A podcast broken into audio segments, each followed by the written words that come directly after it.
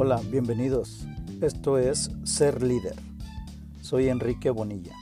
Espero que se encuentren muy bien. El día de hoy, como todas las semanas, les comparto este episodio.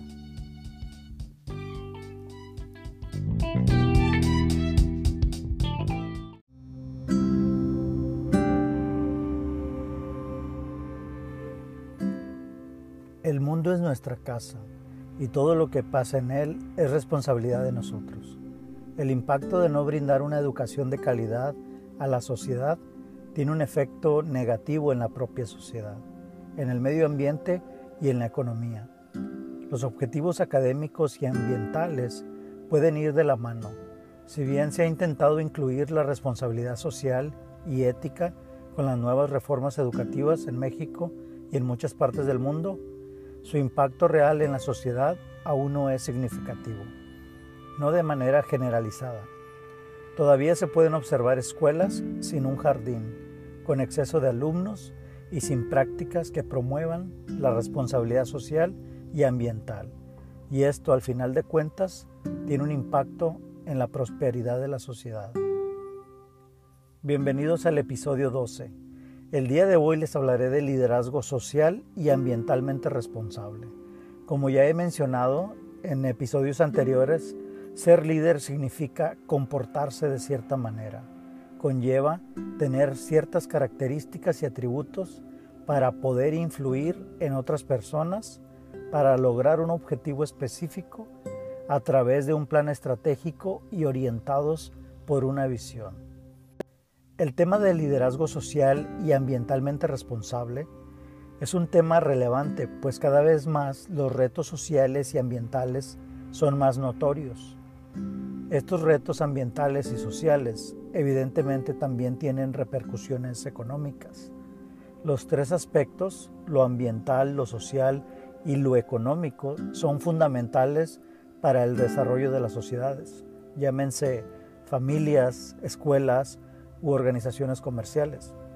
La sociedad global se beneficia que los seres humanos procuremos un desarrollo sustentable, es decir, que atendamos las cuestiones sociales, ambientales y económicas.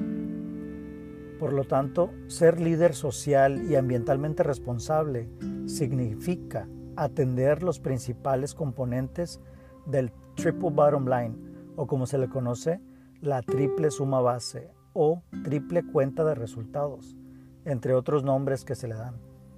Estos componentes o resultados base son lo económico, lo social y lo ambiental, es decir, las actividades que realice una persona o una empresa u organización deben de estar dirigidas a atender estos tres aspectos, lo económico, lo social y lo ambiental. Lo que significa que la sustentabilidad de la organización ocurre cuando estos tres componentes se cruzan en un punto, lo que también significa que la organización se beneficia económicamente y también las personas y el planeta. Expertos en el tema definen a la Triple Bottom Line como un equilibrio de sustentabilidad de tres aspectos diferentes el medio ambiente, el social y el económico. Bajo este enfoque, el éxito se considera cuando las empresas cumplen con los tres aspectos y al mismo tiempo la sociedad es capaz de preservar un alto nivel de bienestar para el presente y para el futuro. Por otro lado, existe otro concepto similar a la triple bottom line, que es el natural step o el paso natural. Esto es un conjunto de componentes o reglas para vivir de forma sustentable. La primera regla del Natural Step indica que debemos reducir el uso y la dependencia de combustibles fósiles y metales pesados. El segundo es reducir las sustancias o químicos que produce la sociedad y que contaminan la biosfera. La regla 3 es reducir la destrucción de la naturaleza. La cuarta regla asegura que se satisfagan las necesidades de la gente, es decir, que haya agua, aire limpio y comida suficiente para todos.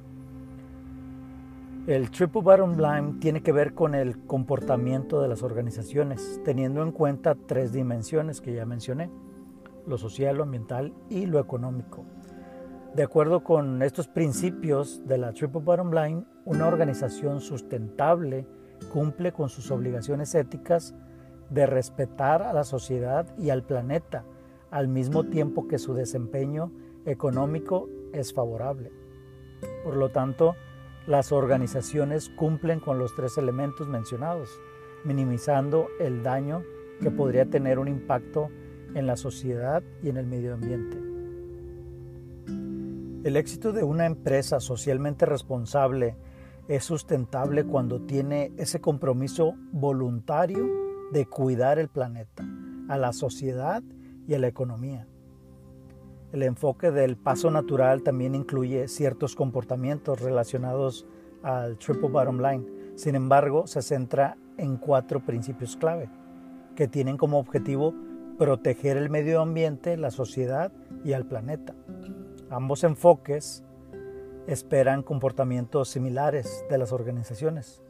Por ejemplo, las actividades y los comportamientos de las empresas deben ser éticos y transparentes. Además, sus actividades deben considerar las expectativas de las partes interesadas. Aunque el enfoque de paso natural es más específico en temas ambientales como el uso o mal uso de los recursos naturales como combustibles fósiles, productos químicos y la naturaleza en general. La sustentabilidad se trata de proteger las opciones que tenemos para vivir y trabajar. Por eso debemos trabajar para preservar los recursos del planeta. Estas ideas surgieron en 1994 eh, de John Elkington. Fue el mismo quien acuñó esta frase o este concepto de triple bottom line. Antes de este tiempo las organizaciones comerciales se enfocaban en tener una ganancia económica. Esa era la idea principal, generar una ganancia económica. Ese era su objetivo principal. Sin embargo, la parte social, es decir, las personas y el medio ambiente tal vez no, no se cuidaban como se debería. Por lo tanto, con el enfoque de Triple Bottom Line, lo que se pretende es cuidar a las personas, obviamente al planeta y a la prosperidad de estas personas. Seguir estas ideas es responsabilidad de los líderes en las organizaciones. Existen lineamientos para seguir estas prácticas.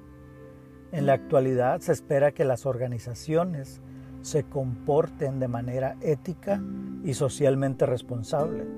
Una escuela como la que describí al inicio, una escuela sin jardín y con exceso de estudiantes en las aulas, no muestra signos de equidad, sustentabilidad o. Una escuela en tales condiciones tiene un impacto en las personas, la sociedad y obviamente en el medio ambiente. El problema fundamental radica en la falta de líderes capacitados con conciencia social y ambiental. ¿Cómo podemos mejorar la sociedad y proteger el medio ambiente si los responsables de liderarnos no están lo suficientemente preparados como para visualizar un mundo mejor. El liderazgo es clave para promover un cambio sostenible a través de prácticas sustentables. Además, el empoderamiento de los equipos que planifican y dirigen es clave para el éxito. El desafío en el sector de la educación y probablemente en otros sectores es el liderazgo. Los expertos aseguran que las iniciativas de sustentabilidad tienen éxito cuando los ejecutivos tienen una convicción. Si bien las iniciativas pueden comenzar desde abajo o de abajo hacia arriba, el liderazgo de los administradores debe ser proactivo para generar estos cambios. Los líderes son los encargados de promover una visión sustentable y para ello deben estar convencidos de sus beneficios individuales, grupales y sociales. Ser líder social y ambientalmente responsable al final de cuentas es ser un individuo que procura el bienestar de su grupo, familia o empresa. Ser líder social y ambientalmente responsable es tener el compromiso de cuidar a las personas con las que trabaja, cuidar el medio ambiente y, ¿por qué no?, generar y obtener prosperidad.